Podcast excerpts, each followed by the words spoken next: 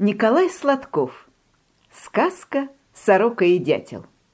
«Все стучишь, дятел?» — сказала сорока. «Гляди, ястреб тебя услышит». «Стучу, сорока, стучу», — отвечает дятел. «А что делать? Есть-то надо». А вот услышит ястреб, потом увидишь. Что тогда? Опять спрашивает сорока. Плохо тогда, сорока. Ну а если он услышит, не увидит? Хорошо тогда, сорока. Так понял ты теперь, что для тебя самое главное? Известно что. Шишки долбить, семена глотать. Ничего ты, дятел, не понял. Послушай-ка меня, сороку. Главное, чтоб тебя не увидели. Не видят? Вроде бы тебя и нет. Как же меня нет, удивился дятел. А где же я? «Ох, молодой!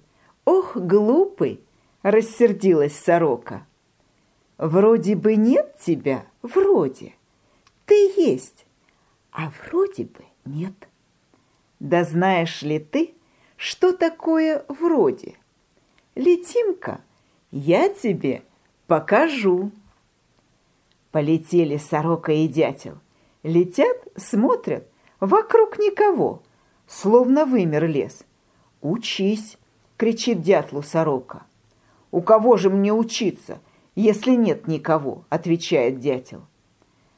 «Вроде-вроде нет никого, а они все тут», — поучает сорока.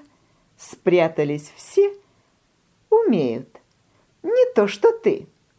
Хотел дятел на коряшку присесть, а та глаза как откроет, не коряшка это совсем, а сова затаилась.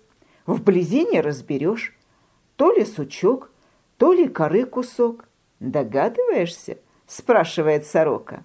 Серая на сером, вот и не видно.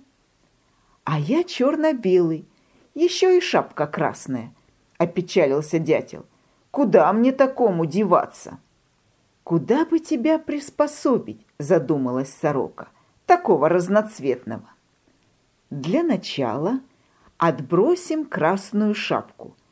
Все равно она у тебя вылинеет. Останется черная с белым. Повернись-ка спиной. Чего больше? Вроде черного. Ну-ка, присядь на горелый пень. Скакнул дятел на пень, а пень под ним ожил, замахал широкими крыльями, ущипнул дятла крепким носом. Это и не пень был, а косач Тетерев затаился. Сижу, кричит, никому не мешаю, а он прямо на спину мне, как снег на голову. «Какое он у тебя перо-то выщипал?» – спрашивает сорока. «Если черное, значит, белого больше теперь. Сядь-ка вон на тот сугроб». А я – полюбуюсь со стороны. Дятел плюхнулся на сугроб, а сугроб как подскочит.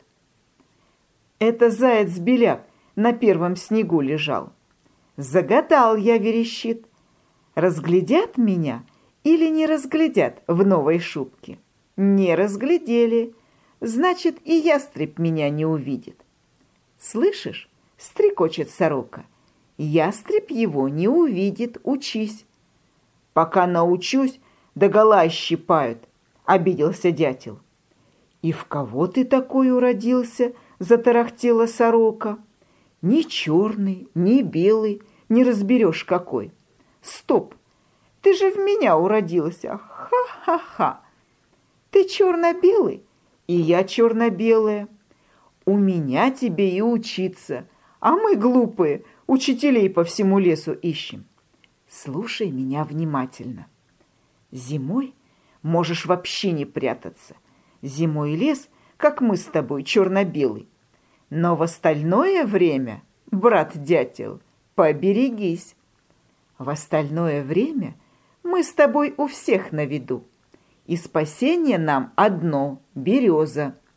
Если что, прижмись к ней и замри. Черно-белый на черно-белом. Вот смотри.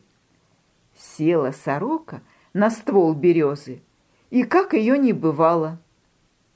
Так бугорок на бело-черной коре, а из бугорка два сучка. Или это сорочий хвост и нос? А кто его знает? Тут даже ястребу не разглядеть.